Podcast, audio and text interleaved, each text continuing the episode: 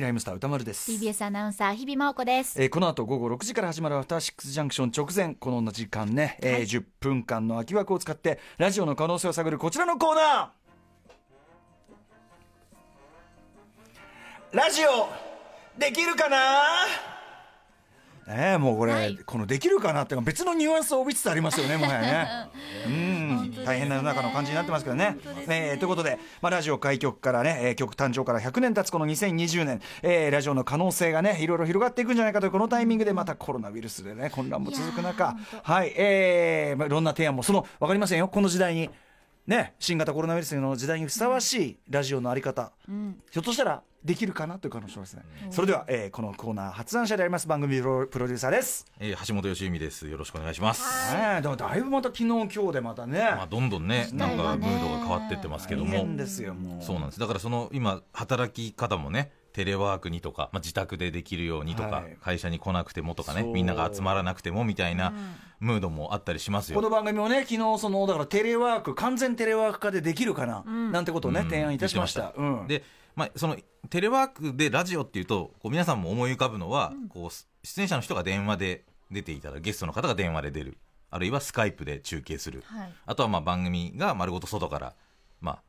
中継するとか、まあ、そういったことでもちろんそういうテレワーク的な試みっていうのはもちろんももこれまでもやってるんテレですワーがクっつうかそれただのあでのねあれそでれすはけまどあ中継ですからね。違うよ違ううん違う違う俺が来ねえの俺が来ねえっつってんの歌丸さんも家にいいるる日比アナも家にいるこんなねテレ放送局とか来たくねえっつってんの、でもっと言うとここれんデなィ人レがいっクタぱいいるところーとか構成作家とか AD とか皆さんスタッフも集まっちゃってるわけですよそそうそうそうだから少そなのくスタ10人ッもいまフもすかバラバラである程度どこまでできるかってどういう意味でのテレワークをやろうとしてでもさるサブにいる誰かは必要だよそねうですねだから一人まなあんそかあのったら複数集まらなければいいわけですよだからうんうんうんだからみ一人とか箕輪田君が一二人人ぐらいはいいでんですよ箕輪君一人でいろいろあの要するにそのキーになる人がいるわけよね、うんそのいろんなキー局とかそういうね、あれをこそうそううそう差配できりゃいいわけだか、だからら集約すればいいんでだすかけらど福島50におけるねあれですよね最後におう残るのは現場の俺たちだってそういうおおーみんな誰かがね佐藤浩市さん里とか子ね一割にそうだやらかしてくれるわけですよそうで俺はもううしもう家で転がって鼻くそほじりながら、ええそのバイブパスジビャンビマンでそのたらけたバイブスビンビンでね放送させてだらけたババイブスっていうのはまたちょっと別 のねあれなんですけどね心持ち次第でね心持ちなんですけど、まあでもとにかく歌丸さんも自宅でいろんな実験できますよ全裸でできるかなって全裸ではできますよ。うん、だからそれ全別に映らないんですいよやででそのすごくその自然に放送してえ今日ね皆さん3時間お気づきになりましたでしょ うか私もう全裸で、えー放送しております風邪ひくでしょえーちょっと時々こうピピタンピタンと音がねしたかもしれませんけ どそういうね感じでございますみたいなリアねルうソングでんサウンドがねまあ、なんで、まあ、そそういう意味でのね、あの、本当のテレワークみたいなことを放送でやってみたいなという話を昨日していたの。そという、そのシーンがちょっでときなくな伝いよわりきってなかったので。できなくないよできそうういやだからそのまさにでできずできたらできるかなですよね、できなかったらもう聞くに耐えない放送 がただまあこれはもう一回ねやってみないまあと分かんないからやってみたらいいかなとまあいや、あの、うんもちろんね、そのネット、インターネットとかでそういうような試みは当然できるとは思うんですけど、これだけの人数を関わって、そうですよお3時間の、まあ、ワイドをやるってしこかともあののテレワークをやってるとどうなるかネっッていトうもありますからねまあさまざまな複雑な構造がある中でのというねこれはまあいずれちちょっとねトライしてみたいトライしてみたいという思っております画策してますが。さあはい。そんな中で今日はですね、えー昨日ちょっと放送しきれなかった、えーまた、あの、リスナーの皆様が、はいあー録音してくれたですね、えーいろいろな環境音をですね、環境音元にし環た、境音あー環境音を元に音した声コンテンツね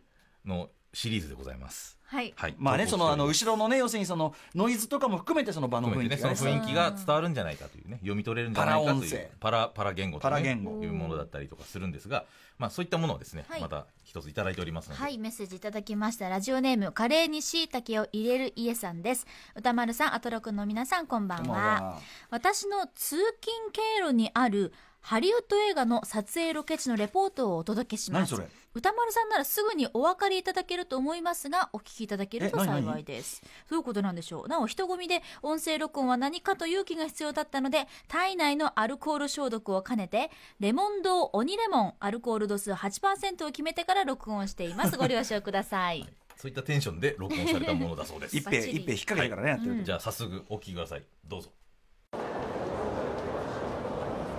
えー現在2月22日夕方6時35分です、えー現場は現在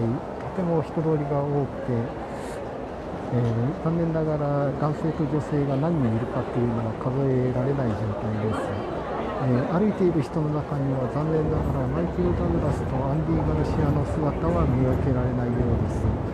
えーバイクに乗った松田優作も今のところいないようです、えーでも高倉健っぽい髪型の人は何人か見かけましたえー現場は百貨店の前を通って地下鉄へ向かう通路になっているんですけども天井が10メートルぐらいの高さにありまなってまして、えー映画の撮影当時には天井にシャンデリアとステンドグラスがあって教会っぽい雰囲気があったのですけども残念ながら近年リニューアルによって、えーなくなってしまいました、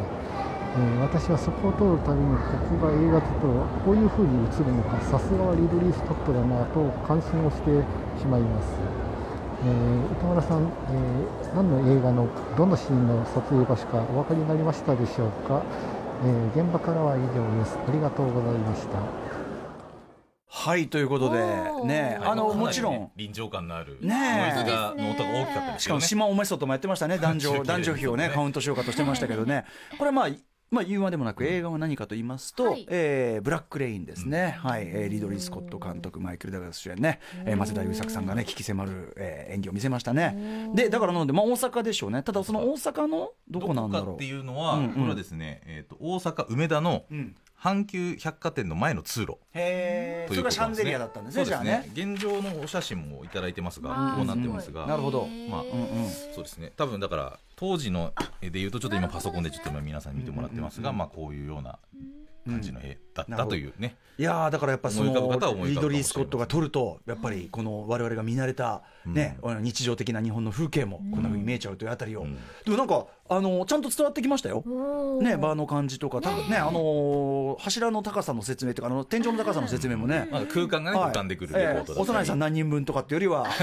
だいぶ伝わってきた感じがありますしうんいやいやいいじゃないでですすかこれね人通りの多さっていうのも十分伝わりましたからうね、んねへえ今またねコロナウイルスの雰囲気でまた人数なんかも変わってるかもしれませんけども、まあそうですねうん駅前のいろんな往来のそのガヤみたいなものはいガも、ヤまあ、すごく臨場感がありましたが、土地ま土地レポ、そうです小声ねでいらっしゃるそのうも小声だったのでねちょょっとそのたくさん小声で撮るとこれ技術的に言うとですねあの小声で撮るとそのバランスによって、そのノイズの方がどうしても大きく取れてしまうのであの小声の場合はかなりこう、まあ、マイク携帯電話で見せるかなり近づけてね喋っていただくというというののががコツというコツなんですが喋りを近づけすぎるとこう呼吸が入りすぎたりとかするんで、ねあーちょっとその塩梅自体は難しかったりはするんですけど、まあ、その辺いろいろ試すと小声でもあのガヤとのバランス取りながらあの録音することは実は可能なのでせっかくね、なんだかストストロングゼロかなんかね、決めてってねレモンド鬼レモンでまあね人混みで一人でレポートするのはね意外いとや確かそうにですね。ねいやだからそれはそう大変よなんですよそうですよそれはそうですよ勇気を持っていただいてありがとうございます僕はいつもあの MX の前 で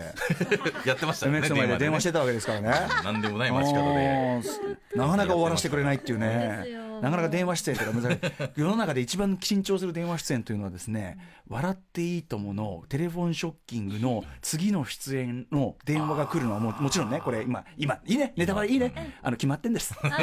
決まってんですかけるようっんてでそれをあの事務所とかもしくは自宅で電話を待ち受けるときあれが一番であの電話出演いきなりいきなり「笑っていいとも」これが一番緊張する電話出演でした温度ね感がね緊張しますねうんということで、はい引き続き皆さそんんのないろんな音声試みを皆さんお待ちしております。歌丸アットマーク TBS とこれはだからあれですよねあの各各種の皆さんから声を寄せていただくこれ本当にあのコロナウイルス対応対応型かの知りませんまよ、あそうですね人混みに行く際はねもちろん気をつけていただきたいんですが、別にうちからでも結構家でかすららでももちろん大丈夫です。今だからこそ After Six Junction.